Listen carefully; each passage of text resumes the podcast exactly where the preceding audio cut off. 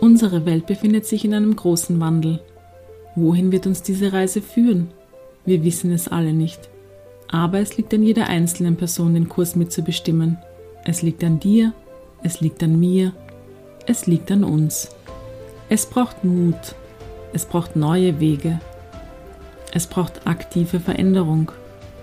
Verändern wir uns selbst, dann verändern wir unser Umfeld. Fangen wir damit an. Jetzt. Change will dich dazu inspirieren. Durch Gespräche mit Menschen, die den ersten wichtigen Schritt bereits gesetzt haben.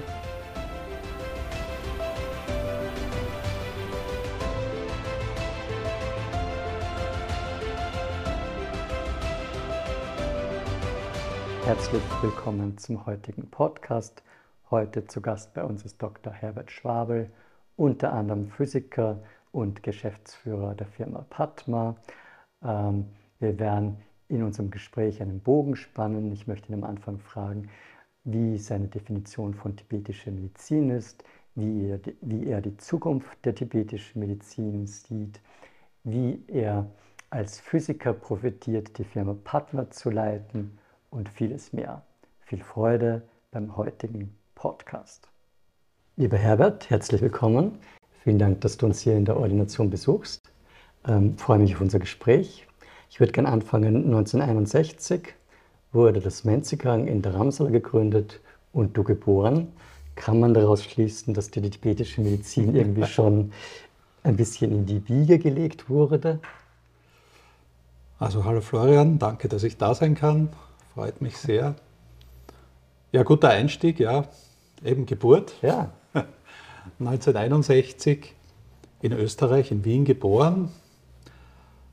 Tibetische Ärzte haben mich schon darauf hingewiesen, da muss eine Koinzidenz sein. Das ist äh, also nicht unbemerkt gegangen.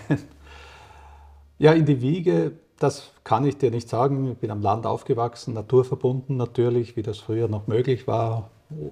Behütet, aber gleichzeitig frei. Man konnte in der Natur sein. Das, die, die Naturnähe kommt sicher aus dem. Und dann natürlich Österreich. Ich habe schon sehr früh lesen lernen gelernt und habe eigentlich unzeitgemäß, ich denke mit, mit ungefähr acht Jahren, habe ich dann sieben Jahre in Tibet gelesen. Mit acht Jahren? Ja. Das ist wirklich bei früh. Der, bei der Tante ist das herumgestanden und ja. ich habe alle Bücher gelesen und das, ich glaube, ich habe nicht alles verstanden, aber es waren ja auch Bilder drinnen. Ja. Wenige. Wenige Schwarz-Weiß-Bilder, die ganz mhm. auch gar nicht gute Qualität hatten, aber für mich war das so Tibet und aha, ich habe die politischen und sonstigen Hintergründe gar nicht verstanden, aber da ist es, da sind also zwei da in die Berge gegangen und, und haben dann, das hat mich mehr interessiert, diese Geschichte halt, dass sie da durchgekommen sind durch das. Und insofern Tibet, ja, kann man schon sagen, dass mich das irgendwie begleitet hat, ab Geburt. Nun, das wollen wir dahingestellt lassen. Namgal Kusar hat das nämlich bei der Konferenz ja. so eingeleitet. Ich ja. habe mir das ein bisschen von genau. ihm geklaut. Genau. Ich habe noch geschaut, 1961 war auch noch ähm, ja, welche amerikanischen Präsidenten da waren und was die Berliner Mauer wurde gebaut. Also es ja. war in dem Jahr einiges los. Ähm, kommen wir zu deiner Geschichte wieder ein bisschen zurück, wie ich der Biografie entnehmen kann. Oder ich weiß ja auch, du hast Physik studiert mhm. äh, in Wien, mhm. mit einem Doktorat sogar. Genau. Und, und dann 1994 hat es, glaube ich, schon begonnen, dass du bei Padma also hat die Geschichte mit dir und Padma massiv begonnen? Oder Schon viel früher. Viel früher eben. Da würde ich gerne hin. Deine Geschichte mit Padma. Wenn du die, also wie kommst du zu Padma? Ich habe ja an der TU, damals gab es eine verrückte Arbeitsgruppe, die sich eigentlich auch mit Fragestellungen, die man heute wahrscheinlich an der Uni gar nicht mehr sich stellen darf. Wir haben also versucht, tatsächlich aus der Biophysik heraus vielleicht auch gewisse Phänomene zu erklären. Wir hatten einen G-Meister hier und haben äh, mhm. Phänomene untersucht und so weiter. Und so, es ging auch um Licht aus Lebewesen, Biophotonen, um dieses Thema ging es. Und so kam ich eigentlich auch mit, einer, mit der Schweizer Firma Padma in, in Kontakt, tibetische äh, Präparate. Und zwar eben schon von der Uni her. Also es gab auch mal äh, eine Delegation, eine Schweizer mhm. Delegation mhm. kam, die ich dann begrüßen durfte, ähm, wie es halt an der Uni so war. Mein Chef hat sogar vergessen, dass die gekommen sind, so habe ich die herumgeführt und so kam ich, aha, was machen Sie da, tibetische äh, Präparate, Heilmittel, Pflanzenpräparate. Und auf einmal ist es auch dann so gekommen, dass ich in die Schweiz ging, zu einem Vortrag, habe dort einen Vortrag gehalten und dann habe ich das näher kennengelernt und dann bin ich zurückgegangen, gekommen und jetzt kommt eine Parallelgeschichte. Meine Frau, ihr Vater war für die österreichischen Drogisten der Jurist. Und ich habe ihm das erzählt und er hat gesagt, ah, da musst du mit dem sprechen und mit dem sprechen. Und so ist es dann eigentlich dazu gekommen, dass ich in Österreich dann damals diese Formel 28 als Nahrungsergänzungsmittel angemeldet habe. Und so kam ich mit der Schweiz wieder, habe gesagt, ich habe das angemeldet. Und so kam das eigentlich so, das, und das war Ende der 80er Jahre, Anfang so der 90er cool. Jahre. Ja. Ja. Und dann war es so, dass die dann gleich gesagt haben, ah, du musst da mitarbeiten und du kannst da mehr machen und, und so. Das Einzige war, was vielleicht ein gewisser Unterschied war, war natürlich auch der Altersunterschied. Ich war damals ungefähr 30 Jahre alt. Und der Herr Lutz? Der, der Herr Lutz, der, das, der war der Firmengründer, der war schon Mitte 70. Das heißt, wir haben uns da eigentlich über, diese, über diesen Altersunterschied und über auch diese Herkunft, er war sehr korrekt, fast wie so ein britischer Gentleman, nicht? und ich war halt ein Student aus Wien. Mhm. Und er hat sich da aber nicht sehr irritiert und hat sich da auch nicht irritieren lassen. Und ich war vielleicht auch nicht so scheu, sodass wir, das, dass wir uns da gefunden haben. Mhm, mhm. Und wie sehr hilft es dir jetzt, sozusagen deine, deine Physikerqualitäten als Geschäftsführer von Padma zur Anwendung zu bringen und dann umgekehrt? Aber fangen wir mit dem Physiker führt Padma an, verknüpftes Denken, weiß ich nicht. Du hast sicher gute Beispiele. Na gut, zum einen muss man natürlich sagen, wenn man studiert, Student ist, so Naturwissenschaft, hat man zumindest damals von Wirtschaft, also das war gar keine mhm. Ahnung. Also man ist da irgendwo. Ich muss aber auch da wieder sagen, ich war ja parallel zum Studium, ich habe ja mit den Kollegen das Institut für Baubiologie gegründet, also nicht gegründet, aber geführt und, und, und modernisiert zu dieser Zeit. Das Institut gibt es ja heute noch. Wir haben da, da ist da wir eine Gruppe junger Menschen waren, die sich auch wirtschaftlich da bewähren mussten. Mhm. Das waren Forschungsprojekte, die wir gemacht haben, es waren Bauprojekte, die wir begleitet haben, Produktprüfung. Das heißt, ich wusste schon ein bisschen, wie aus dieser NGO-artigen ja. Arbeitswelt wusste ich ungefähr, wie, wie Ökonomie funktioniert. Ja, und als Physiker, Systemtheorie ist natürlich ein gutes äh, systemisches Denken, ist immer gut. Aber ich muss schon sagen, die Genauigkeit der Wirtschaft und der Schweizer Wirtschaft, das war dann schon etwas Neues und das ist aber erstaunlicherweise gut gegangen. Mhm, mhm. Meistens ja, gut gegangen. Ja. ähm, das ist ein thematischer kompletter Sprung, aber mich hat es trotzdem bewegt. Ich muss es kurz erzählen. Wir waren in Prag bei der Konferenz von den Tibetologen. Ja. Bei deinem Vortrag, es kam ja auch sozusagen Lobsan Senge, der Premierminister der frühere rein. Ähm, und du hast unter anderem, es wird gar nicht dein Hauptthema gewesen sein, aber du hast über die, wie man in der Krise sich zu verhalten hat, gesprochen. Und bis jetzt, was mich immer berührt hat, es hat den Dr. Wenzel gegeben, einen Qigong-Menschen in Österreich. Und der hat von seinem Lehrer gehabt, in Zeiten der Krise soll man drei Dinge tun. Das war irgendwie äh, weiter üben und praktizieren, einander mit einem Lächeln begegnen und sich adäquat verhalten. Mhm. Und was du dann gesagt hast, war, gar nicht so unähnlich, mhm. habe ich gefunden.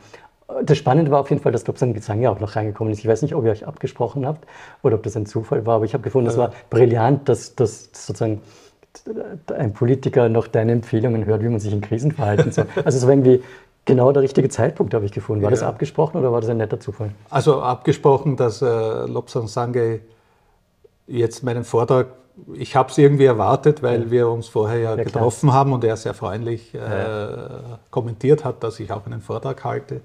Hat mir das gefallen und auch, hat mir auch Freude gemacht, dass, mhm. dass, dass er mir diese Ehre gegeben hat. Ähm, ja, dass das so ähnlich ist oder so, ich glaube, dass das Mitfühlen, mhm. das äh, als Physiker sage ich auch gern das Mitdenken. Ja. Also ja. die Ratio möchte ich nicht, ich möchte nicht die Ratio aufgeben. Nicht? Also ich habe äh, ich hab schon auch gelernt, dass, dass man mit, also Physiker lernen mit Gleichungen umgehen, dass die mhm. Welt, wie, wie sie im Innersten zusammenhält, nicht? Äh, das, äh, das ist der eine Aspekt und der andere ist doch auch immer wieder zu schauen, okay, wo ist die menschliche Seite? was kann man, was kann man sozusagen äh, vermitteln, aber auch wie kann man Stimmungen aufnehmen. Und sehr oft merkt man dann, und gerade die Krise hat ja gezeigt, die, die Covid-Krise hat ja gezeigt, wie sehr wir dann oft verschiedene Meinungen hören und, und gar nicht und eigentlich vergessen, dass wir nach wie vor Mensch sein, sind, nicht? Ja, also Mensch sind. Das ist auch etwas, was mir sonst bei, in Beschäftigung mit Gesundheit und Krankheit immer wieder auffällt, dass unsere Gesellschaft dazu, dazu tendiert, insbesondere Kranke, natürlich sie, muss man sie schützen, man muss, sie, man muss, man muss da vielleicht eine gewisse Autonomie, äh, einen, einen, Schutzraum um sie machen, mhm. weil sie vielleicht manchmal nicht entscheiden können. Aber das sind eigentlich die Ausnahmeerscheinungen. Ein chronisch Kranker ist noch immer Mensch mhm. zuerst ja, und dann Kranker. Ja, und das System, unser Gesundheitskrankensystem, sobald jemand aber in den, in den Krankheitsraum eintritt, mhm. wird er zu jemand, der gewisse Kompetenzen und gewisse Autonomie auch abgeben muss. Und das ist für mich eigentlich falsch. Das, das ist nicht. Es ist die Autonomie und diese Selbstentscheidung und da, dass man sozusagen die Freiheit hat, äh, auch mitzuentscheiden, vielleicht auch Fehler zu machen. Aber das ist für mich ein hohes Gut. Und das ist dann, das zieht sich da jetzt auch noch durch. Also jetzt ja. könnte man wieder zurückgehen, das ist aus der Physik, weiß ich nicht, ob es sich daher leitet, aber sicher aus einer philosophischen Haltung, mhm. nicht? Mhm. Also einer gewissen Ethik, dass eben dieses, dieses, äh, dass man durchaus auch dem Menschen seine Entscheidung freilassen muss. Und er darf nachdenken, ja. er darf zu Schlüssen ja. kommen. Ja. Und die anderen sagen vielleicht, das ist falsch. Und solange es eben noch so geht, dass man nicht dem Gegenüber jetzt feindlich gegenübertritt, darf man eigentlich sehr, sollte man eigentlich sehr viel machen dürfen. Das ist, also jetzt aus Sicht eines Mediziners, also ich finde dauernd Thema, weil es gibt immer statistische Dinge und es gibt immer Empfehlungen, die man macht. Äh, aber dass der Patient selbst entscheiden kann und darf, was er macht und auch der Arzt vollkommene Freiheit hat, das hat man in Österreich eigentlich erst noch nicht einmal in der Palliativ, also das hast du eigentlich erst im Hospiz wirklich, wo du, genau. wo du dann so frei entscheiden kannst, ob du dieses machst oder jenes machst. Also es ist genau. schon relativ spät in unserer spät, ja. Lebensgeschichte. Und, und es ist gar nicht gesagt, eben Natürlich, auch hier wendet man da die statistischen Methoden an mhm. und, und, sagt Best Practice ja. äh, Dinge.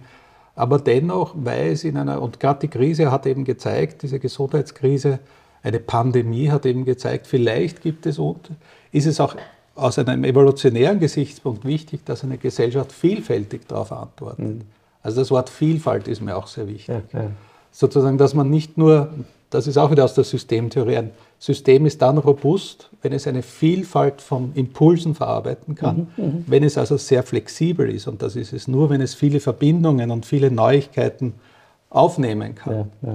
Und wir versuchen alles dann mit über einen Leisten zu schlagen. Ja, das macht sehr oft dann die Politik oder die Systeme, nicht? Das Gesundheitssystem sagt, wir müssen das normieren, die Arzneimittel müssen normiert sein. Ja, weil da ich unterbreche dich kurz, aber da sind wir komplett ja bei den tibetischen Arzneimitteln, die ja auch nicht eine Substanz enthalten, sondern genau. ganz viele. Das war dann, genau, das war sozusagen die Rutsche hingelegt in genau. die Richtung. Genau, genau. Das, also das Thema Vielfalt kommt für mich äh, eben einerseits durch die, die Zusammensetzung der tibetischen Präparate, dass man drei, fünf, zehn, zwanzig verschiedene Inhaltsstoffe hat, wo der westlich trainierte, der modern trainierte Pharmakologe sagt, das ist alles unwissenschaftlich, nicht? Man muss mhm. doch einen Wirkstoff sauber präsentiert, einen ja, Wirkstoff, ja, ja. Ein, ein, sehr monistisches Denken hier, aber es ist auch bezogen auf die Meinungen, es ist bezogen auch, wie wir in der Gesellschaft, wie die Ärzte zu funktionieren haben, Best mhm. Practice, Guidelines, man muss das so machen.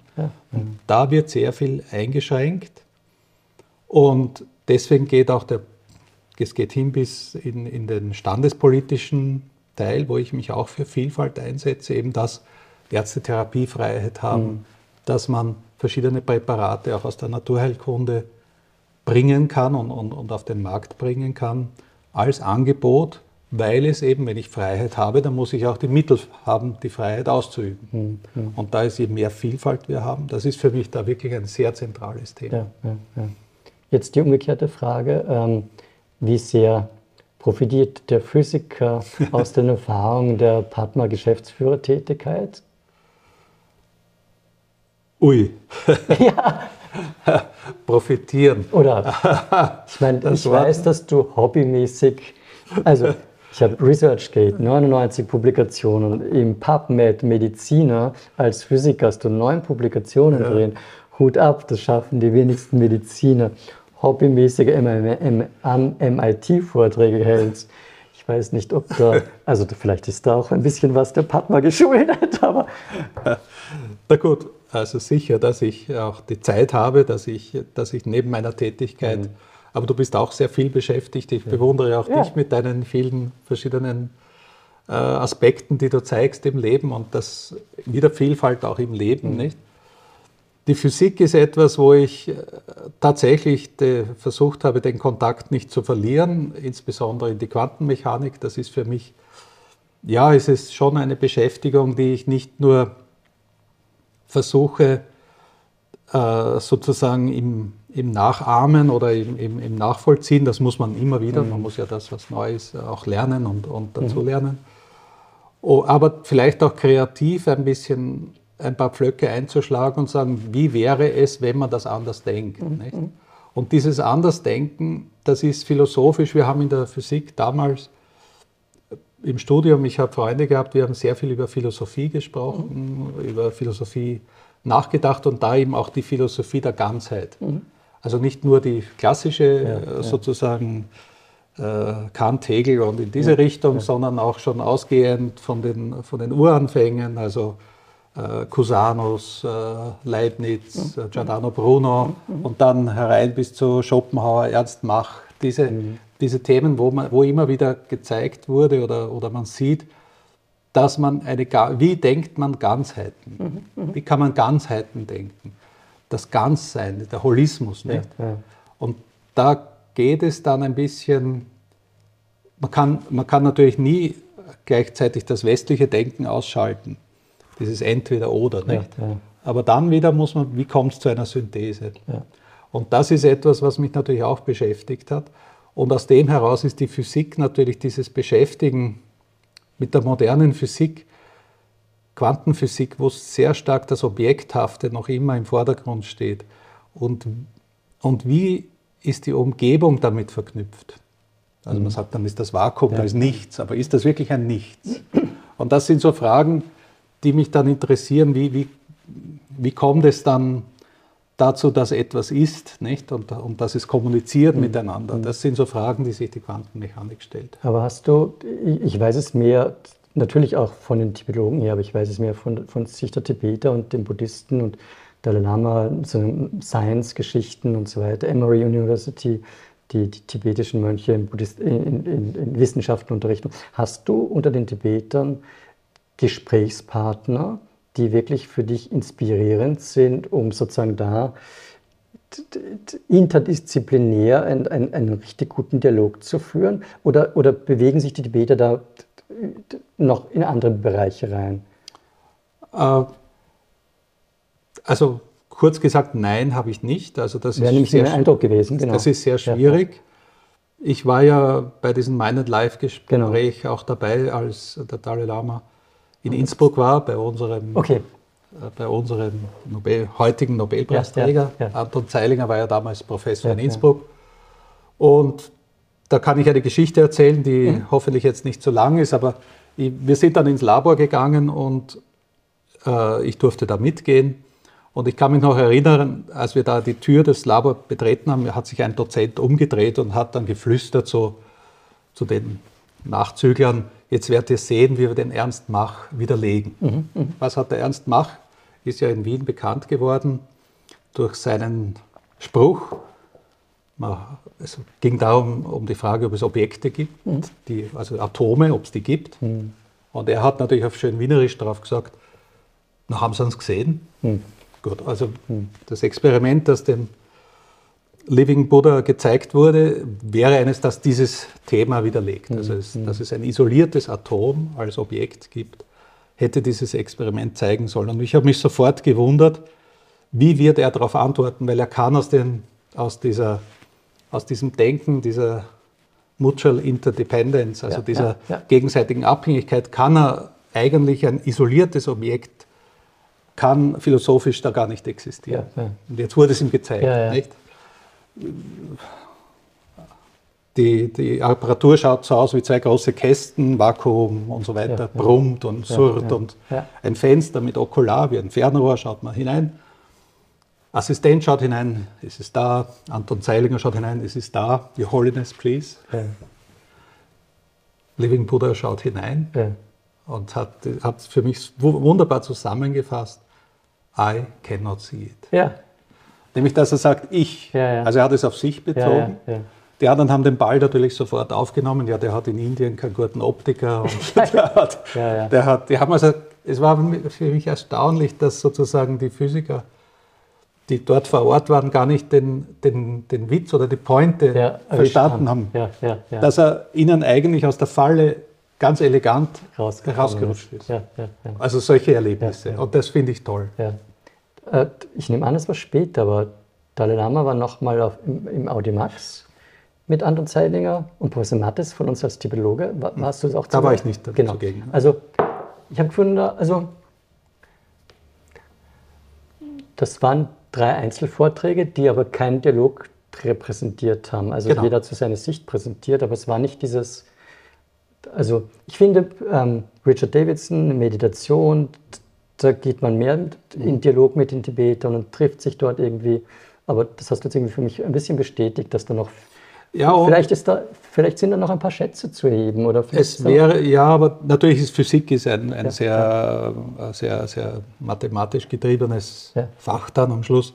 Aber trotzdem hat es mir, die, meine Episode hat mir so gezeigt, dass man ja gar nicht verstehen wollte oder hat, was sozusagen die Position, eigentlich die, die tibetische Position mhm. wäre. Mhm.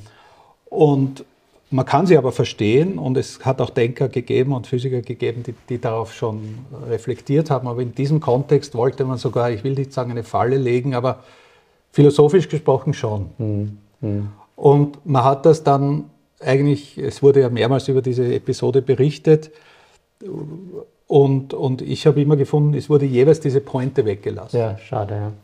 Weil, weil niemand die gesehen hat. Ja. Also man hat immer gedacht, der, der, seine Heiligkeit in aller ihren, ihren sozusagen äh, Funktionen, aber hat einen schlechten Optiker. Ja, ne? ja, der sieht halt nicht. Aber dass er sozusagen das, was er sehen sollte, äh, nicht, also dass es nicht nur ein optisches, sondern auch ein, ein also vielleicht was, was, äh, was, was ist denn die Lösung? Was hat man denn gesehen? Man hat einen Lichtblitz da drinnen gesehen. Und jetzt aus der Sicht der gegenseitigen Abhängigkeit müsste man sagen, man hat also, man sieht eine Maschine, die ein, ein Magnetfeld aufbaut. In dem Magnetfeld kann man die Materie so ja, quälen, ja. dass sie ein, ein, ein, ein, sozusagen eines ihrer Elemente in dieses ja, Magnetfeld schickt. Das, das bleibt dort stehen. Mit einem Licht leuchte ich es an. Und dann sage ich zu diesem Sachverhalt, ich sehe ein isoliertes Atom. Ja. Ich brauche aber die ganze Maschine. Ja, ja. Ernst Mach hat dazu gesagt, wir, wir sprechen dann in Gedankenökonomien. Also das Wort Atom ist also eine Gedankenökonomie, die ermöglicht uns schnell darüber zu sprechen. Aber gesehen haben wir nicht, nicht ein isoliertes Objekt, sondern eine ganze Maschinerie wie ein Theaterstück, die dann etwas erzeugt, wo das, das ist sozusagen, ich glaube, das ist aber in jeder modernen Abhängigkeit, die du sicher auch in der Medizin erlebst, dass man sehr schnell auf das auf, isoliert von, von, von der Umgebung, von mhm. dem, ja. in dem Fall vom, ja, vom, ja. vom Organismus und so weiter. Ne? Als, als Typologe ist mir jetzt, du hast nicht abhängiges Entstehen gesagt, du hast den anderen Begriff gesagt. Mutual Interdependence. Genau, genau. Also, also ich will dir eine andere Geschichte erzählen, die, die ich mit den Tibetern diskutiert habe. Als Anton Zeilinger jetzt seinen Nobelpreis gekriegt hat, in seiner Noble Lecture. Ja. Ähm, hast du die gehört? Nein. Er hat irgendwie auf seinen Mentor, Professor Rauch, mhm. ähm, verwiesen. Helmut, Helmut, Rauch, ja, ein großer Physiker. Ähm, und was er von ihm gelernt hätte, wäre unter anderem, Zeiling hat gesagt, wenn du, wenn du eine Intuition hast, aber keine kognitiven Argumente dafür, dann folge, dann folge der Intuition. Das war, ja. sozusagen, das war irgendwie die Hauptlehre, die er scheinbar ja. von ihm bekommen hat. Das Interessante ist, die Tibeter haben überhaupt kein Wort für Intuition. Also das, das, da kann ich mich mit Tibetern unterhalten, die kommen da gar nicht. Also mhm. ich hätte noch keinen Tibeter getroffen, die da diese, diese Pointe irgendwie knacken. Ja? ja. Auch spannend, oder? Ja, ja, das ist spannend. Ja. Also, Vielleicht noch eine, eine. Klammerbemerkung dazu. Also das Institut, von dem ich an der TU gesprochen habe, das war ja am Atominstitut, mhm. dort wo ich bin. Ich war, saß ja im Zimmer neben Anton mhm. Zeilinger. Und Helmut Rauch, den er erwähnt hat, war natürlich ein sehr wichtiger. Er war der Institutsvorstand. Also insofern war das die Umgebung, in der ich auch Physik gelernt habe. Ne? Ja. Super spannend, oder? ähm, ich, ich würde jetzt einen, einen Bogen ein bisschen springen. Gehen wir in Richtung tibetische Medizin, die wir beide sehr mögen. Ähm, ähm, ähm Erstmal, wenn du an tibetische Medizin denkst, hast du sowas wie, wie so eine Kurzdefinition, so in drei Sätzen locker mal raus. Und dann kommen die, die, die spannenderen Fragen. Aber tibetische Medizin?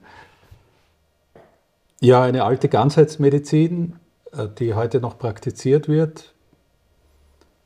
Für mich in Europa, ich muss das eigentlich, ich möchte immer wenig sagen über das, mhm. was in Asien stattfindet, ja, so für ja. mich in Europa, für die modernen Menschen, um es anders zu mhm. sagen. Nach wie vor wichtig, mhm. weil sie letztlich ein Echo gibt uns eine Möglichkeit gibt, noch zu, einer, zu einem Naturverständnis oder zu einem Körperverständnis aufzuschließen, das wir vielleicht in der sonstigen modernen Welt verloren haben. Und als dritter Aspekt ist, dass die Tibeter, dadurch, dass sie wahrscheinlich in diesem Hochland leben, nicht so isoliert, wie wir oft glauben, ja.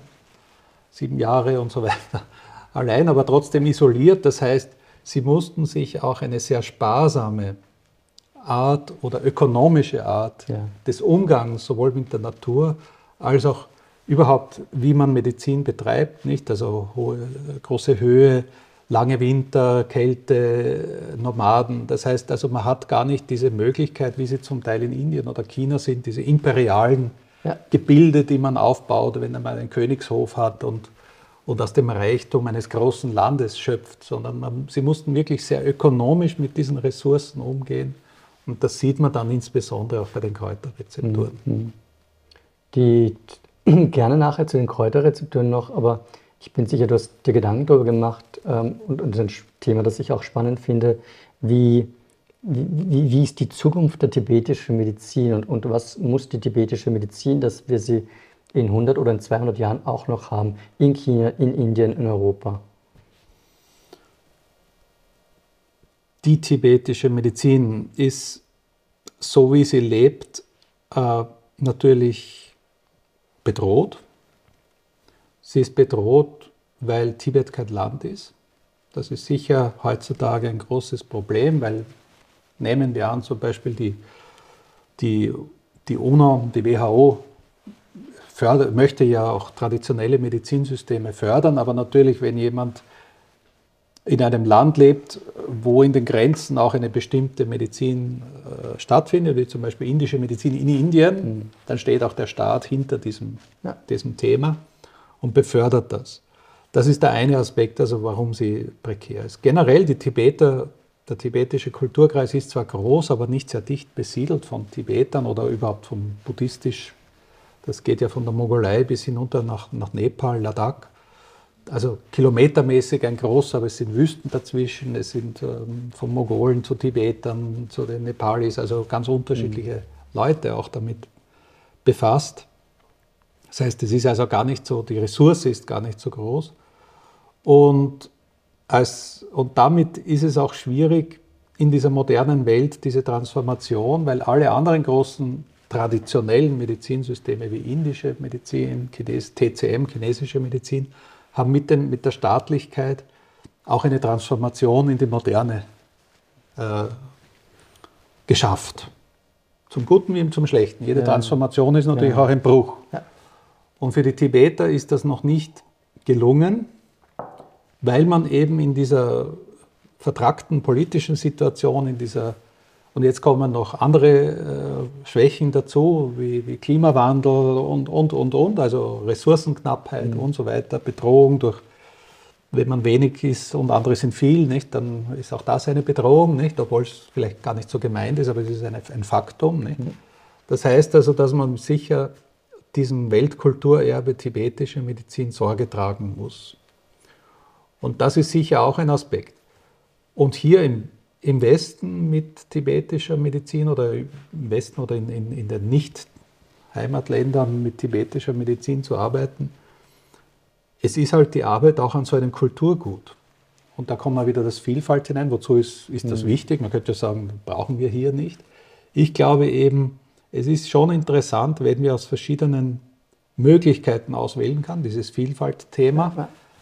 Wenn etwas, äh, wenn, wenn man sozusagen Probleme hat, dass es ein weiteres Angebot hat, ist eigentlich, ich finde, das ist, ist eigentlich das, was das Leben lebenswert mhm. macht. Nicht? Dass man dann Möglichkeiten, und ich glaube, dass die tibetische Medizin auch, auch noch viel mehr anzubieten hätte, als wir heute sehen. Aber dann kommen wir wieder, wer, wer kann das, wer hat das gelernt, wer, wie kommen wir weiter. Also es wird sicher diese Frage kommen, wie können wir die tibetische Medizin nicht am Leben halten, aber wie können wir sie sozusagen stärken, sodass sie, du hast einen langen Zeitraum angesprochen, also 100 Jahre, also wie kann man wie kann man das sicherstellen? Das ist sicher noch ungeklärt. Ich finde diese, also sozusagen auf der einen Hand ist es die Tradition und du hast früher jahrhundertelang den gleichen Text gehabt und du hast das im Idealfall nur männlichen Mönchen weitergegeben und also so. Und das andere ist jetzt Öffnung der Grenzen, verschiedene Länder, du musst es anpassen. Du bist ja an der Spitze der Speerspitze, wie man das sagen kann, aber Qualitätsmedizin, GMP-Kriterien, die, also das, das sind riesige noch. Auflagen noch. Und, und sozusagen, wie viel bewahren die Tibet, jetzt tibetische Sicht, wie viel bewahren die Tibeter ihre Kultur, um das nicht zu verlieren, versus wie viel lernen sie Englisch, wie viel beschäftigen sie sich mit modernen Qualitätsstandards, um, um sich überhaupt erhalten zu können. Ja. Das ist schon eine die chinesische Medizin ist dann natürlich ein paar Generationen weiter, hat aber, da gibt es diese Barfußärzte, wir machen ja alle keine traditionell chinesische Medizin genau. mehr, wir machen eine angepasste Medizin, die halt funktioniert, aber wir können noch auf die alten Klassiker zurückgreifen, also es ist nicht ganz verborgen. Ja. Also da, da, da, da bist du ja sozusagen ich, ich, erlebe immer wieder, dass Padma als Vorbild genannt wird, auch in China bei den Konferenzen, weil die Chinesen auch noch keine GMP-Kriterien und so weiter, also die schaffen es auch noch keine Medikamente für den westlichen Markt. Also Padma ja schon.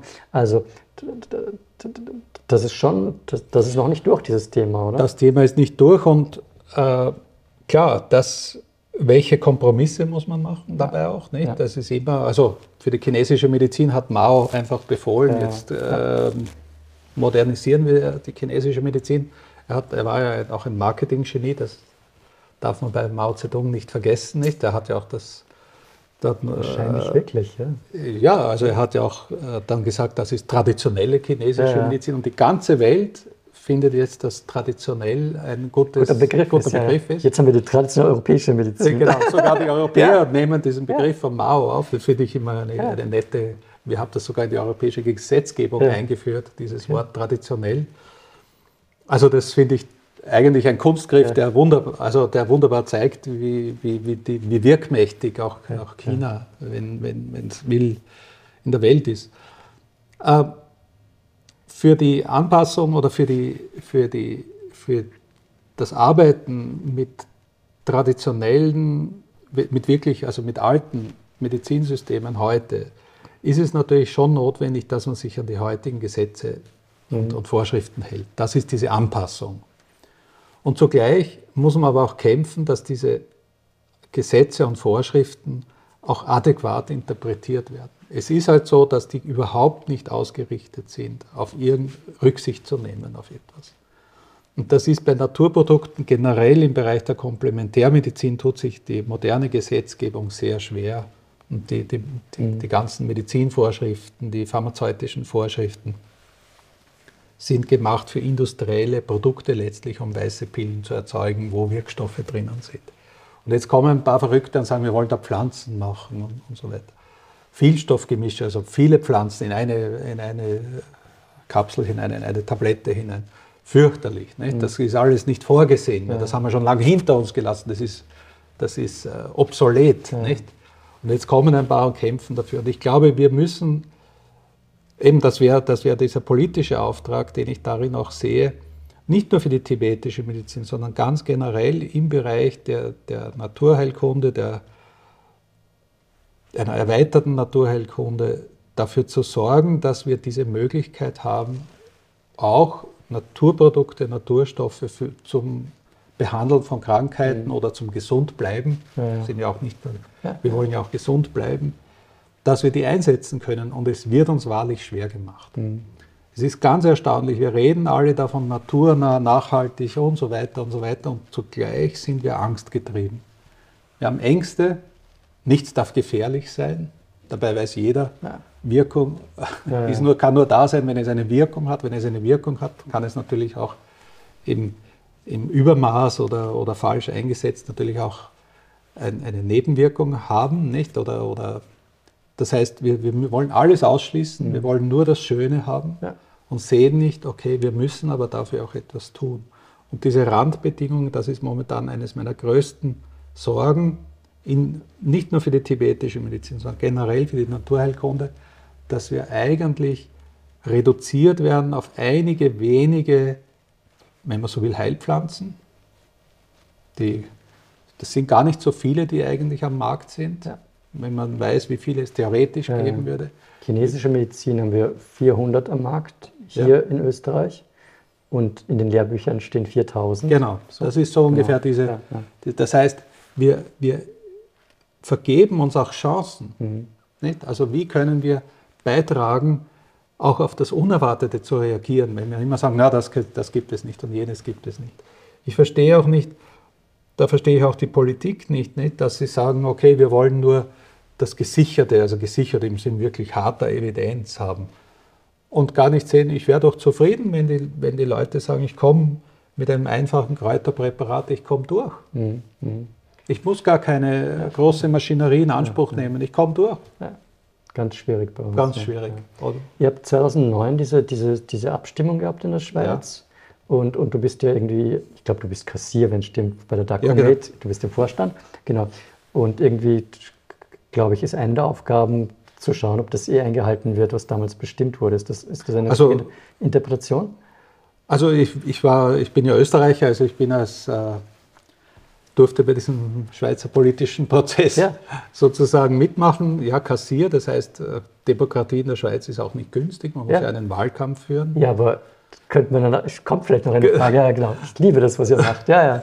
Okay. Aber ja, es ist, es ist natürlich, genau, und, und dadurch wurde ein, ein Verfassungsartikel für, für, Berücksichtigung der Komplementärmedizin mhm. Äh, abgestimmt. Wir haben mit 66 Prozent äh, wurde zugestimmt. Und jetzt geht es darum, eben, was heißt das? Das ist eine abstrakte Formulierung. E, das, was heißt das, das jetzt konkret? Genau, was, was, hat sich seitdem was geändert? Was heißt das für die, für die, für die Schweizer Bürger? Ähm, das, was es unmittelbar gebracht hat, ist, dass vier Methoden, Teile von vier Methoden von der Grundversich Krankengrundversicherung bezahlt werden. Das ist chinesische Medizin, äh, Anthroposophie, Homöopathie äh, und äh, ja, Phytotherapie. Phytotherapie als ja, Überbegriff, okay. Ja, genau. Mhm. Wenn das, äh, das ist die gute Seite. Mhm. Das, was ich vorher schon ein bisschen beklagt habe, und man merkt schon, ich bin da schon ja, ein bisschen ja. Klage, im Klagemodus gewesen. Ja, raus damit. ja, aber dass, die, dass sozusagen die, die, die, ganzen Rahmenbedingungen, die pharmazeutische Gesetzgebung, dass die, die Ausbildungsgesetzgebung mhm. und, und, und, dass die eigentlich nicht deswegen, nur weil ein, zwei Drittel der Bevölkerung Ja gesagt, mhm. nicht? Da haben sich gar keine Türen geöffnet. Wir müssen die Türen nach wie vor immer wieder aufstemmen, auf, aufbrechen, ist zu viel gesagt, aber zumindest Spalten der Türen öffnen. Und es ist schon ein mühsamer Kleinkriegkampf. Ich merke das insbesondere jetzt auch äh, in Bezug auf die, auf die komplementärmedizinischen Heilmittel, wo ich auch äh, unsere Branche vertrete vor den Behörden in der Schweiz, wo wir sehen, die Gesetzgebung, aber auch diese ganzen Normen, die ganzen Vorschriften, die gar keine Gesetze sind, sondern Normen, mhm. das sind äh, internationale Abkommen, da wird auf die Naturheilkunde sehr wenig Rücksicht genommen. Und wir sind nun einmal keine weißen Pulver, die, die einfach aus einer Fabrik herauskommen, sondern das muss zuerst angebaut werden, dann muss es äh, wachsen und dann trotz Klimawandel, trotz, äh, mhm. dann, es, dann muss man es ernten, dann muss es äh, sauber bleiben und ja. so weiter. Und die, diese Vorschriften nehmen sehr wenig Rücksicht auf diese komplizierten, zwar einfachen, aber trotzdem sehr komplizierten ja, ja. und komplexen Vorgänge. Dann muss es noch sicher sein, dann muss es bewiesen sicher sein und so weiter, sodass verschiedene eben sehr bewährte Heilpflanzen, ähnlich wie in der chinesischen Medizin, gar nicht mehr auf den Markt gebracht werden da, die, mit denen darf man gar nicht mehr arbeiten obwohl es bewährte Heilpflanzen sind, weil sie hypothetisch, theoretisch auch vielleicht im Übermaß genommen, aber deswegen hat man ja Dosierungen, deswegen hat man ja gewisse Zubereitungen, dass das nicht eintritt. Das kann man kann. Es wird selten Aspirin vom Markt wird nicht genommen, mhm. nur weil jemand unvorsichtigerweise 10, äh, 10 Gramm einnimmt oder 10, 10 ja, äh, gibt es auch Vergiftungsfälle und, oder, oder, oder zumindest Unwohlsein. Das lastet man dann nicht dem Aspirin an, sondern dem, dem Menschen, der das äh, falsch eingesetzt hat. Die Cecilia Venus hat, ja. hat mich zwei, dreimal wegen so Beispielen gefragt, wie Heilpflanzen in der tibetischen Phytotherapie beschrieben werden, ja. um das dann den Schweizer Behörden vorzulegen. Also mein Eindruck war, da herrscht doch eine Mini-offen, also wie soll ich sagen, da ist, ah. da ist also die, wie, welche also Argumente die, die, braucht das?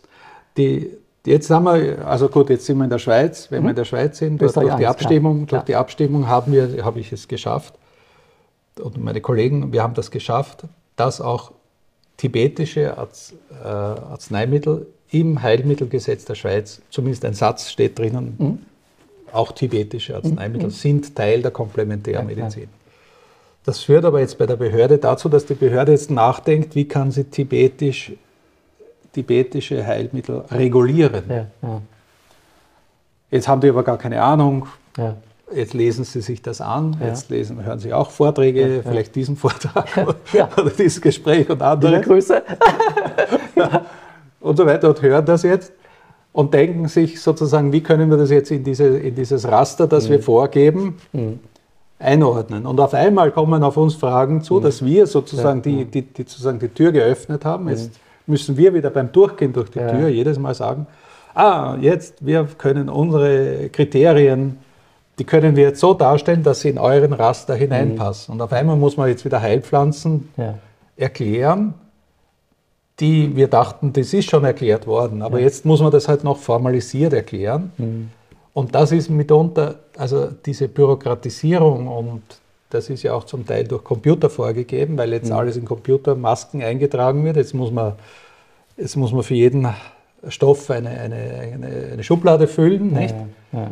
Und da muss man Kriterien haben und wenn man diese Kriterien angibt, da muss man eine Literaturstelle haben. Also wir müssen sozusagen uns verwissenschaftlichen. Mhm. Und jetzt kommt die Schwäche der tibetischen Medizin heraus, weil plötzlich sehen wir, dass die Literatur, die diese paar Tibeter gemacht haben, viel zu wenig ja, normiert ist, ja, ja. während die chinesische und indische und sonstige Literatur schon angepasst ist an das moderne System. Und plötzlich hat die tibetische mhm. Struktur, also die, die, Struktur der tibetischen Medizin kommt auch da unter, unter Beschuss nicht? Mhm. oder unter, unter Belastung. Weil wir plötzlich jetzt zeigen müssen, okay, auch wir können sozusagen diese Kriterien, die, die in den großen Ländern wie China, ja, Indien, ja. auch für die, kann man von dort eigentlich ja, kopieren. Aber das heißt, ihr würdet massiv profitieren, wenn es sozusagen mehr westliche im westlichen Sinne Forschung gibt über tibetische Medizin, wie die Chinesen jetzt teilweise machen mhm. über die Monosubstanzen in den genau. Pflanzen. Genau. Also das würde dann durchaus ein bisschen Unterstützung bringen. Also eine, Pharmako, eine tibetische ja. Pharmakopöe, um, ja, es, ja. um das im Fachbegriff zu sagen, wäre sehr hilfreich. Eine, man muss aber damit auch wieder, jetzt kommt ein zweiter Viel, Vielfaltaspekt auch mhm. noch dazu, man muss aber auch aufpassen, dass man auch dort nicht in die Normierungsfalle hineintritt. Also dass man jedes, es ist immer so, Normierung heißt also, dass man einen tibetischen Ausdruck hat und einen modernen botanischen Ausdruck das ist nicht zwangsläufig so, dass das eine 1 zu 1 Korrespondenz ist. Sowieso nicht, klar. Ja, das sagst du jetzt ja, klar, aber ja. das, jetzt macht es einmal. Klärt der Kriechbaum, gibt Literatur das, darüber. Genau, genau. genau, jetzt macht es aber mal der Behörde klar, dass eben ein tibetischer Ausdruck, weil wir eben von der Mongolei, das heißt aus Sibirien bis hinunter nach Nepal, wird diese Pflanze verschiedentlich interpretiert. Mhm. Das heißt, wir haben eine ganze botanische Vielfalt für diesen einen Namen. Und jetzt möchte aber die Behörde idealerweise nur einen Namen haben hier. Und das ist natürlich nicht Praxis. Unmöglich. Das ist nicht möglich und deswegen mhm. bitte danke auch für, für diese Kooperation, die wir hier haben, mhm. weil es ist manchmal wirklich, man muss dann so sagen, auch diese Pflanze passt in dieses Schema, auch diese in jedes. Das ist diese Transform wir haben wirkliche Transformationsschmerzen jetzt mhm. mit hm. diesem, ja, ja, mit diesem ja. Vorgang, weil wir merken, die tibetische Medizin, die in die Moderne zu bringen, wir müssen wirklich daran arbeiten, auch das Bewusstsein, und ich möchte nicht die Fehler der anderen wiederholen, die sie in den 1960er, 70er Jahren gemacht haben. Das weiß man ja auch ja, nicht, was da ja, zum Teil falsch gelaufen ist. Aber es ist ein bisschen so, also ich habe jetzt parallel gefunden zu der Güsch-Übersetzung, den Text, den ich übersetze. Also ähm, mit der Zeit wird es leichter. Man hat eine Nomenklatur, ich habe eine Struktur, wie ich den Text übersetze, ich habe Ideen mir gemacht, wie ich Krankheitsbilder übersetzen möchte. Diese Pionierarbeit, die ihr da jetzt macht, muss das öfter durchgedacht werden? Oder reicht es, wenn, wenn das einmal Struktur hat, wenn es einmal durch ist, dass, dass, dass ihr dann zumindest einen Weg habt, wie ihr das kommuniziert? Und das würde sich dann auf andere Länder übertragen?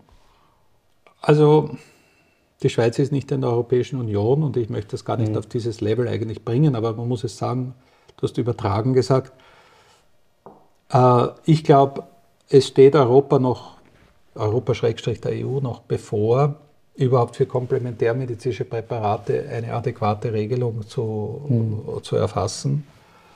Das wird vielleicht jetzt gerade verhandelt in Brüssel. Das mhm. sind so Verhandlungen, die die Öffentlichkeit oft gar nicht wahrnimmt. Äh, ich bin gespannt, wo das hinführt. Aber natürlich ist es gut, einmal ein Beispiel zu äh, also hervorzuzeigen, was alles möglich ist. Ich kann nur hoffen, dass das Beispiel, das wir in der Schweiz erarbeiten, eine gewisse Strahlwirkung bekommt. Nicht? Also in meiner subjektiven Wahrnehmung schon, weil ihr immer als Beispiel überall dauernd, also alle schauen hin ja, und alle sind dankbar und viele wollen es kopieren. Ich weiß nicht, ob dauernd irgendjemand bei euch vor der Tür steht und investigativ da sich als Mitarbeiter einschmuggelt, aber. Bis jetzt äh, wäre es mir nicht aufgefallen. Aber, Sonst würde es ja woanders schon geklappt haben. Ja. Ja. Äh, ich muss dich mit ganz was anderem konfrontieren, weil du jetzt Übertragung gesagt hast und das ähm, bei der Konferenz, die da war, Soba Rigpa-Tag. Erst noch kurze Frage tibetische Medizin wird ja jetzt in Indien gerne nicht Tibetan Medicine verwendet, sondern Sova Rigpa, das Wissen ja. vom Heilen Übersetzung, ähm, um das dann international zu, zu, zu implementieren, diesen Begriff, so wie Qi, Yin und Yang. Also so, äh, was hältst du davon?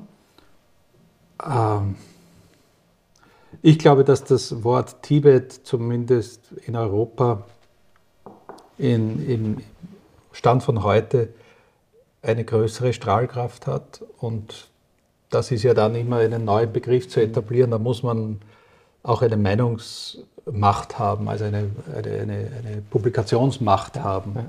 Und ich glaube nicht, dass wenn wir jetzt groß Sovarikba publizieren würden und, und promoten würde, dass, dass die Bevölkerung, ja. also die... Das ist doch mal ein Start von Null weg, oder? Von Null weg. Ja. Dass das vielleicht über lange, lange Zeit. Aber ich glaube, dass Tibet noch immer dieses, eigentlich der Begriff ist, auf, auf den wir jetzt projizieren. Und also ich für meine Lebenszeit, um sozusagen das auch ins Spiel zu bringen. Du verwendest tibetische Medizin. Ich verwende tibetische äh, Medizin und in gewissen Kreisen. Verwenden, verwenden wir beide Sovarikpa. Ist Sovarikpa dann das, ja. was man verwenden muss. Und natürlich wenn man in, in Asien ist, muss man natürlich sich an die Gepflogenheiten, ja. die dort herrschen, ja, ja, anpassen. Das ist ja klar. Jetzt diese Frage, also es war diese Diskussion, der tibetische Arzt Namgyal Kusa hat dich vorgestellt, so war Rigpa-Tag, erster, erster wieder mal. Und erst, erst diese 61er-Geschichte erzählt, deswegen habe ich da. Und dann hat er irgendwie gemeint, du wärst von ähm, der Linienhalter von Padmaev und vom Herrn Lutz. Tibetisch wird es halt von Linie zu Linie weitergegeben. Ähm, was hast du dir dabei gedacht? Ja, auch das wurde mir nicht zum ersten Mal gesagt. Okay. Es ist natürlich ja. so eine Lineage-Geschichte, liegt für die Tibeter nahe, dass man mhm. so eine, eine, eine Übertragung hat und ich kann nicht umhin zu sagen, dass man tatsächlich sich, es gibt ja verschiedene, auch in Europa verschiedene äh, Ausdrücke dafür, nicht, dass man auf den Schultern von anderen ja, steht und, ja, und so weiter. Das, das sind genau diese, mhm. diese Aspekte, die ich natürlich schon spüre. Also das ist schon etwas, wo man merkt, es ist mehr als nur eine, eine normale Firma. Also wenn man die Firmengeschichte ja, ja. aufarbeitet, was, welche Zufälle da, selbst mein eigenes Involviertsein ja, ist ja in gewissem Sinn auch Zufälle, die sich da ergeben haben, die dazu führen, dass man weiterkommt und immer wieder etwas weiter schreitet.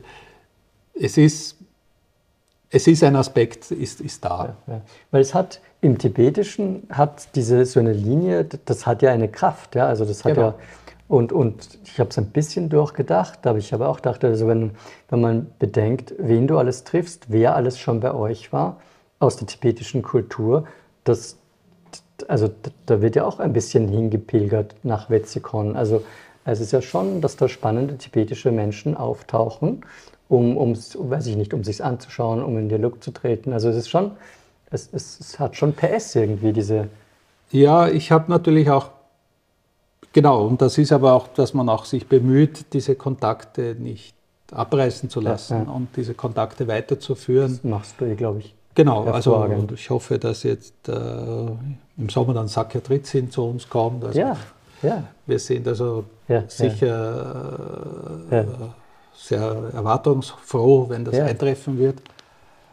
Das heißt also, wir versuchen schon in diese, in diese, in diese wie soll ich sagen, auch einerseits die Würdenträger, aber auch um nach Tibet oder zu den Tibetern selber zurückzuzeigen, dass diese Berührungsängste, die manche haben, gar nicht da sein mhm. müssen, mhm. sondern da, da, sehe ich schon, wir leben in, in, dieser großen Welt, die dann wieder so klein ist im Kosmos, aber trotzdem für uns, für den Einzelnen doch groß ist. Und wir sind sehr viele Menschen auf, diesem, auf dieser Kugel. 9 Milliarden demnächst. Also es ist doch eine, eine ziemliche Zahl, nicht? Und wir streben alle nach Gesundheit. Mhm. Wir wollen das Leiden loswerden und da ist Medizin doch ein, eines der, der Mittel. Und, ein, und ich würde sagen, jede Botschaft ist willkommen. Und die Tibeter, für die ist das vielleicht auch nach wie vor diese, diese Arbeit, einerseits ihr Wissen auch weiterzuentwickeln, zu bewahren äh, und auch weiterzugeben in der eigenen Gesellschaft aber gleichzeitig auch der Welt etwas zu geben. Weil es ist für jemanden, der etwas weiß, glaube ich, auch eine ethische Verantwortung, es mit anderen zu teilen. Mhm. Nicht, dass ich sage, ich behalte das Wissen nur für mich, ich kann meine zwei Freunde kann ich heilen und den Rest lasse ich, so, um es auf Wienerisch zu sagen, dumm sterben. Dann ist das ja, also was ist das für eine Ethik? Mhm. Das heißt, Wissen ist eigentlich dazu da, geteilt zu werden. Natürlich in, in richtiger Form und nicht einfach äh, also wie Perlen nur irgendwie so hinzustreuen, ja, ja. Aber, aber dennoch, dass man Wissen verwendet, um etwas zu bewegen. Mhm. Und, und, und in der Medizin etwas bewegen, ist letztlich führt dazu, um, um Heilung hervorzurufen. Mhm. Und dieses Wissen, die Verantwortung haben die Tibeter. Sie haben nun einmal diesen Schatz auch, den sie bewahren wollen und zugleich auch müssen wir die Brücke bauen und das hat, haben einige dieser großen Besucher ja auch immer wieder betont. Also als, als Kammerpa bei uns war, der sagte, ja, raus damit, nicht? Ja, also so, ja. Äh, also, also macht es, macht es bekannt, also, ja, also, also vielleicht noch uh, utilitaristischer, benutzt es. Weil, weil heilen heißt eben es benützen. Also es, es kann nur heilen, wenn, wenn etwas eingesetzt wenn es eingesetzt wird. Sonst ja. ist es, äh, steht es in einem Buch, das ist auch gut, aber, aber nur dadurch, dass sie wirkt, ist Medizin tätig. Mhm. Der Mediziner ist nur dann tätig, wenn er rausgeht und praktiziert, sonst ist er. Ja, ja. Äh, und das ist eine ethische Notwendigkeit, mhm. auch dieser, die, wenn, wenn, man sich mit Krankheit und Gesundheit beschäftigt. Mhm. Und ich glaube, das haben manche noch, ähm, auch bei uns, zu wenig eben, jetzt kommen wir wieder auf das Vielfaltthema, nicht? Also, dass man eben als Teil dieses Angebots, aber nicht nur im Sinn von Wettbewerb, sondern auch, weil es notwendig ist. Mhm. Also, es ist, die westliche Medizin hat tolle, äh, super Sachen, funktioniert gut, hat aber auch Lücken. Mhm. Die tibetische Medizin hat Sachen, die sind, würde ich sagen, sehr gut, Mhm. Hat vielleicht auch Lücken und sogar sicher, Ja. weil sie eine vormoderne Medizin ist. Also es, es Ja. fehlen ja gewisse Begrifflichkeiten oder keine Chirurgie und so weiter. Ja. Und so gibt es andere, andere, andere. Und das, das macht das aus. Und es wür- würde mich natürlich freuen, wenn auch tibetische oder asiatische Medizin dort, wo sie was beitragen kann, auch in einem modernen Spital verwendet wird. Ja, Hier. ja. Und nicht nur, ja, wir wissen, punktuell passiert etwas, aber insgesamt merken wir auch, Dauert's noch, dauert es noch. Und wir reden jetzt im Jahr 2023 darüber. Ich war zu Corona-Zeiten, es gibt so eine europäische TCM-Vereinigung. Ähm, haben die sich die verschiedenen Länder zusammengetan, um, um darüber nachzudenken, wie sie mit Corona umgehen in, in, in den verschiedenen Ländern. Und die Hauptstrategie war dann, möglichst wenig sich anzubieten, um bloß nicht zu stören. Das war die Strategie. Ähm, oder höchstens dann in der Rekonvaleszenz und der Prävention, aber nicht zur Behandlung. Und, und das, das noch Interessantere war zu sehen, dass, dass wir, die Österreicher, da eh schon extremst privilegiert sind, dass die anderen europäischen Länder noch, noch viel mehr strudeln. Wir haben halt die Mediziner, die alles dürfen, die anderen nicht, aber da, da waren halt die Israelis und da waren die Polen und da waren die Portugiesen und da, also die, die meisten waren noch viel schlechter aufgestellt. Und wenn du das extrapolierst auf die tibetische Medizin, da ist irgendwie noch, noch, noch, noch viel zu tun einfach. Ja. Absolut. Also, Also das ist, so- also das Covid-Beispiel in- war natürlich auch für uns so, wir haben uns sehr zurückgehalten. Man wusste ja, Durchblutung, es hängt mit den Durchblutungsstörungen Ja. zusammen, es hängt mit dem Zytokinsturm zusammen. Ja, also Ja. Entzündungsthema, äh, man hätte vieles sagen können dazu. Äh, Aber es war klar, dass die Komplementärmedizin in dieser Ausnahmesituation die Politik hat keine Lösung gehabt, hat, hat nicht, wusste nicht wohin. ja. Und insofern kam, sind da die Maßnahmen gesetzt worden, die gesetzt wurden. Und man hat gemerkt, dass Komplementärmedizin im Generellen, asiatische Medizin im Speziellen, aber egal, die, dieser ganze Teil, es war besser zu schweigen oder sich sehr zurückzuhalten, weil man einfach in dieser Verwirrung, die geherrscht hat, einfach nicht gehört wurde und letztlich als Außenseiter, es waren so wichtige Leute mit so wichtigen Ideen, die sich da in den Vordergrund gestellt haben.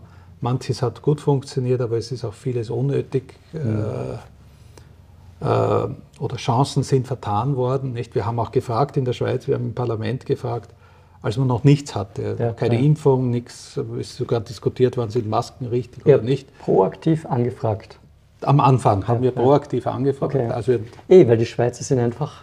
Ja, aber äh, die Lehre war, äh, man hat also gefragt, was kann man, Ja. kann man nicht präventiv auch, Ja, ja. sollte man nicht auch präventiv schon nachdenken und vielleicht auch was einsetzen, bestimmte Vitamine, Pflanzenstoffe und so weiter. Das wurde weggewischt. Das heißt quasi, Hm. Kinder stört uns nicht, geht's im Hof spielen, wir, wir haben Wichtiges zu tun. nicht? Und das ist natürlich Wahnsinn, dass man der Gesellschaft für drei, vier Monate, wenn man nur die erste Zeit einmal nimmt, nicht einmal von, von, von sozusagen aus der, aus der Führung heraus sagt, hey, schaut doch, was euch hilft. Ja, ja. Man muss gar nicht sagen, was. Ja. Aber wir, wir, wir vertrauen auf euch, ihr seid eine Gesellschaft. Selbstverantwortung, Selbstverantwortung. Selbstdenken, Denkt einmal nach, liebevoll mit dem anderen umgehen, diese ganz banalen Dinge. Banale Dinge und, und, und okay, äh, versucht euch zu stärken, dass wenn jetzt doch sowas kommt, ein starkes Immunsystem Ja, ja. ist besser als ein schwaches. Ja. Den, den Buchbeitrag, den du netterweise geschrieben hast, hast du betitelt mit Wir leben in einem entzündlichen Zeitalter. Zeitalter. Genau, genau. Ähm, magst du ein paar Sätze ausformulieren darüber? Ja, ent, also entzündetes Zeitalter ist, mir ist der Spruch äh, irgendwann zugetragen worden. Ich dachte, er kommt von einem Philosophen, aber ich habe das dann nicht verifizieren können. Ich dachte mir, du hast über Gesundheit angefragt und ich dachte Genau. mir, ich muss da, da muss ich gleich, danke dafür. da muss ich gleich Ja.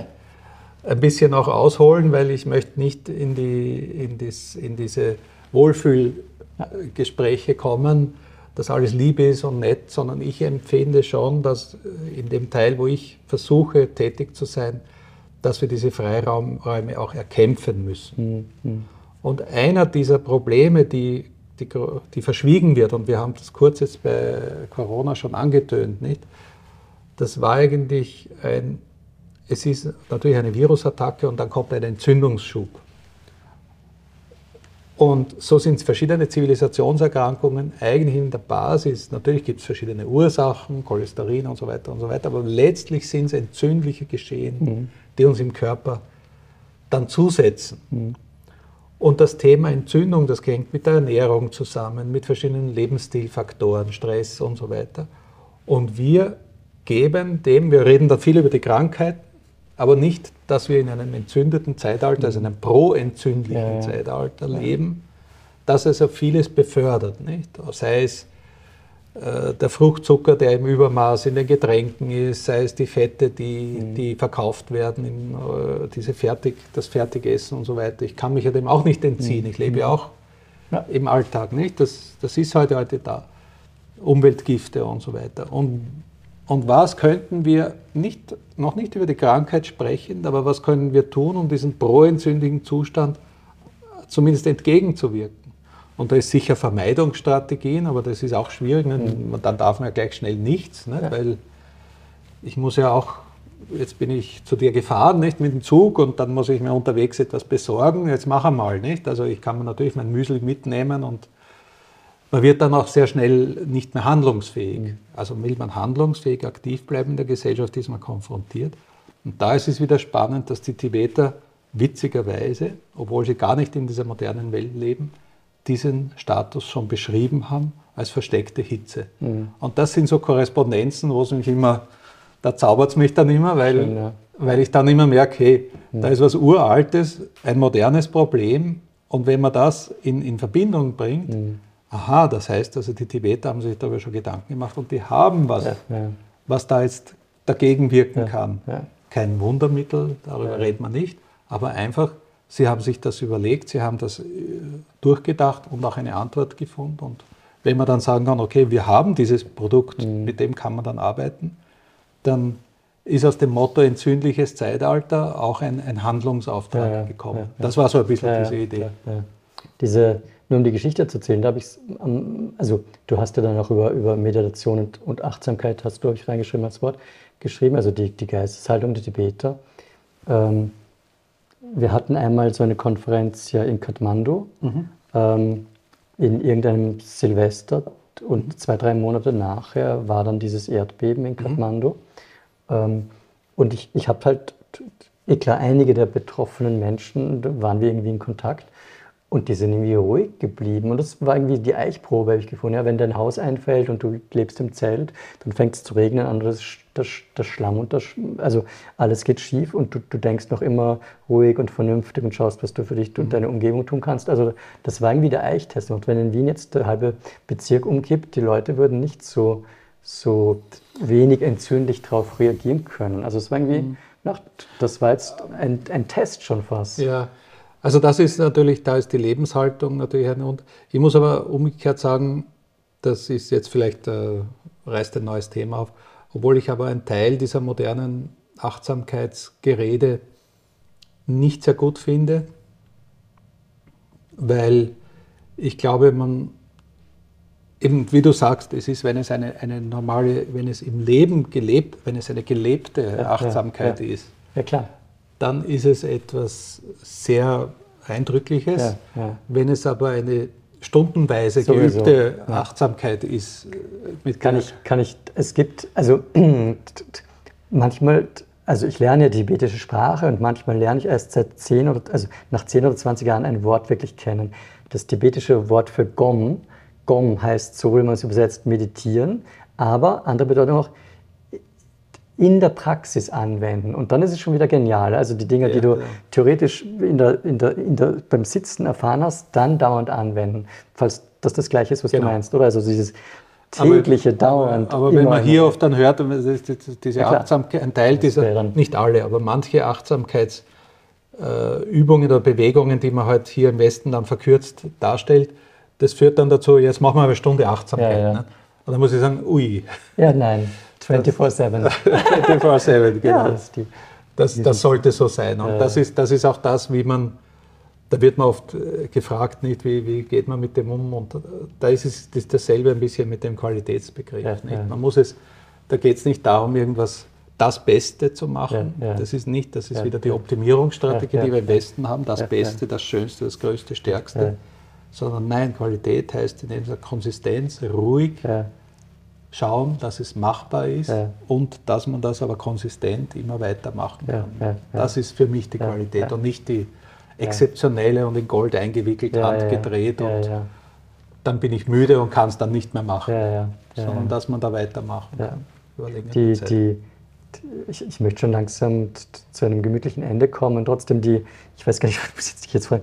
In, als Mediziner hilft mir die tibetische Perspektive, dass, dass wir halt Leiden unterworfen sind. Also ich finde das total entspannend zu wissen, dass wenn wir Glück haben und alt werden, krank werden und sterben, also es ist nicht das Glück, aber es gehört dazu zu uns. Ja? Und das entspannt mich komplett, weil ich nicht jeden, natürlich bemühe ich mich, ähm, ähm, aber es wird nicht alles gelingen. Also es ist irgendwie so ein, mhm. so ein, Schritt zurück und die Vergänglichkeit ist halt Teil davon. Ähm, Gibt es da irgendein Pendant, das man als Physiker, dass du mir da jetzt noch locker noch zuschupfen kannst? Na gut, also die. Mich hat immer, also die, die Physik ist ja, steht ja dem Phänomen des Lebens nach wie vor ratlos gegenüber. Ja.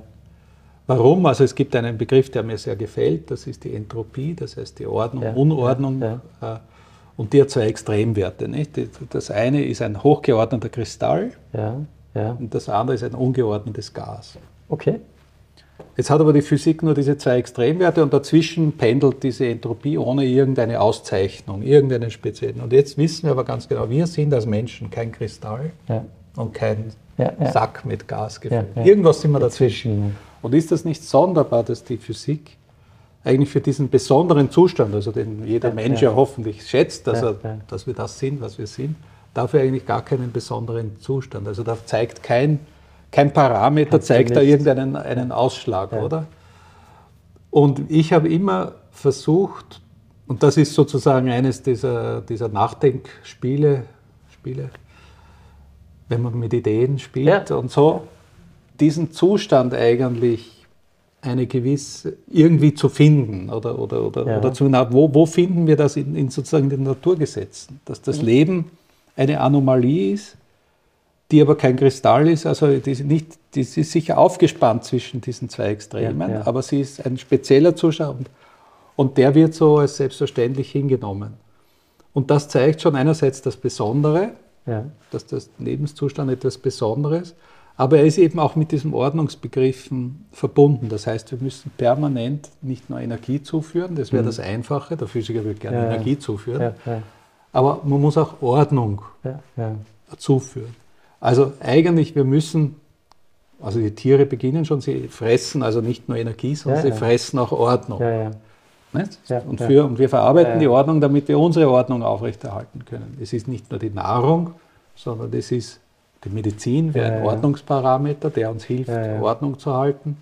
Und es wäre das Sonnenlicht und verschiedene andere Aspekte, die Umgebung, mhm. das Gespräch und so weiter, das alles hilft uns, die Ordnung aufrechtzuerhalten.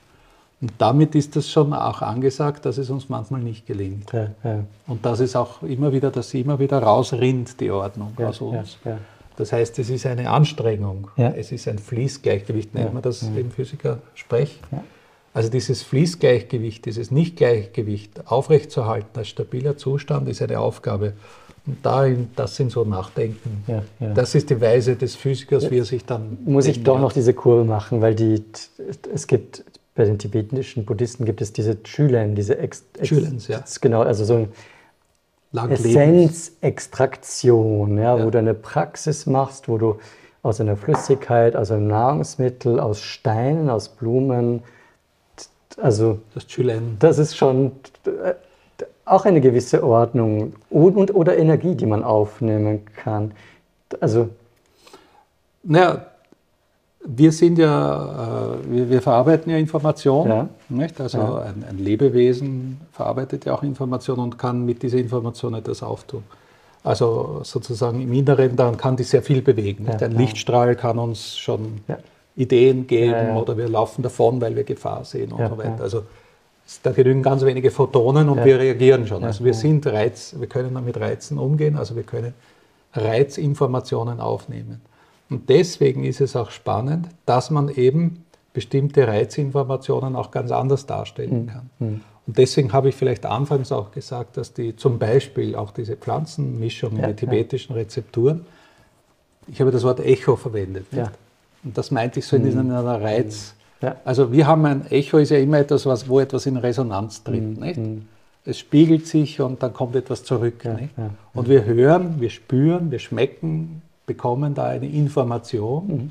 Bei Julens ist das natürlich auch wieder, geht das wieder in noch andere Richtungen. Ja. Aber das ist, wir können diese Informationen aufnehmen. Und wenn es, wenn es passt, diese, diese Information auf das und wir, wir darauf reagieren, und schon kann das System als Ganzes mitunter umkippen, in einen neuen Phasenzustand mhm. übertreten. Mhm. Und das ist das, was man mitunter Heilung nennen ja, könnte. Also so könnte man das, wir berühren da diesen Bereich, wo man versuchen kann, als Physiker ja. in die Medizinsprache ja. einzudringen. Schwierig. Aber spannend. Mir, mir macht das extreme Freude, diese, diese, diese Parallelen. Und du hast das gut gefragt. Ja. Bringen wir den Podcast trotzdem zu einem Ende, aber danke dir dafür. Ähm, letzte Frage.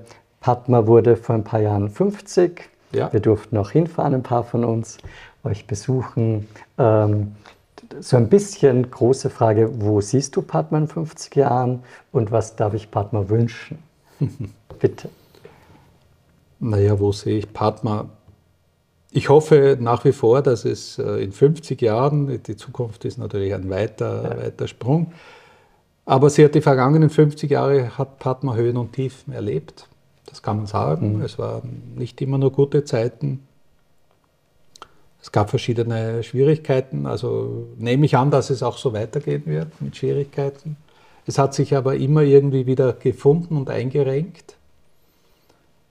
Vielleicht ist es aber auch, muss es Padma gar nicht weitergeben, es soll die Idee weitergeben. Mhm. Also, jetzt meine ich das nicht defetistisch in dem ja, Sinn, ja. sondern einfach im Sinn, wir haben ja vorher gesprochen, wie geht die Idee der tibetischen Rezepturen, mhm. der tibetischen Medizin im Westen mhm. weiter und so weiter. Also da hoffe ich, dass es diese Entwicklung gibt. Ich hoffe natürlich, dass es dazu geht, dass wir auch generell Naturheilkunde nach wie vor geschätzt wird und auch möglich ist. Klimawandel, Nachhaltigkeit, mhm. Das muss man auch sehen. Die Pflanzen sind unter Bedrohung. Es geht, mhm. es, wir müssen dafür wirklich arbeiten, dass es auch Heilpflanzen guter Qualität auch in Zukunft gibt. Also das wäre sicher ein Aspekt, den ich damit verbinde. Ich selbst muss sicher überlegen, abzugeben und bin auch dabei, das zu überlegen und durchzuführen. Es ist, äh, es ist klar, wenn man die 60 überschritten hat, dass man mhm. darf nicht glauben, dass auch hier ist, die Vergänglichkeit ja. ist natürlich, ohne jetzt das gar, gar nicht in einer, in einer negativen oder, oder traurigen Art, sondern es ist einfach eben, wie du vorher das sagtest, es ist diese Erkenntnis, dass man eine gewisse Leistungsfähigkeit hat und äh, sein Wissen möchte ich sicher weitergeben. Das ist, der Aspekt ist auch noch dabei. Aber 50 Jahre, das war eine Achterbahn. Ja, ja. Und da muss ich auch sagen, vielleicht ist das aber auch spannend, wenn das Leben eine Achterbahn ist. Ja, also insofern wünsche ich der Partner weitere 50 spannende Achterbahnjahre. Und das ist schon, das wäre für mich ganz in Ordnung so. Dann, das darfst du wünschen. Genau, dann darf ich dir sehr danken für das Gespräch. Es war eine Freude und ähm, Inspiration für mich. Und ich wünsche der Partner natürlich gelingende, spannende weitere 50 Jahre. Danke dir, lieber Herbert. Danke. Danke dir, Florian. Danke.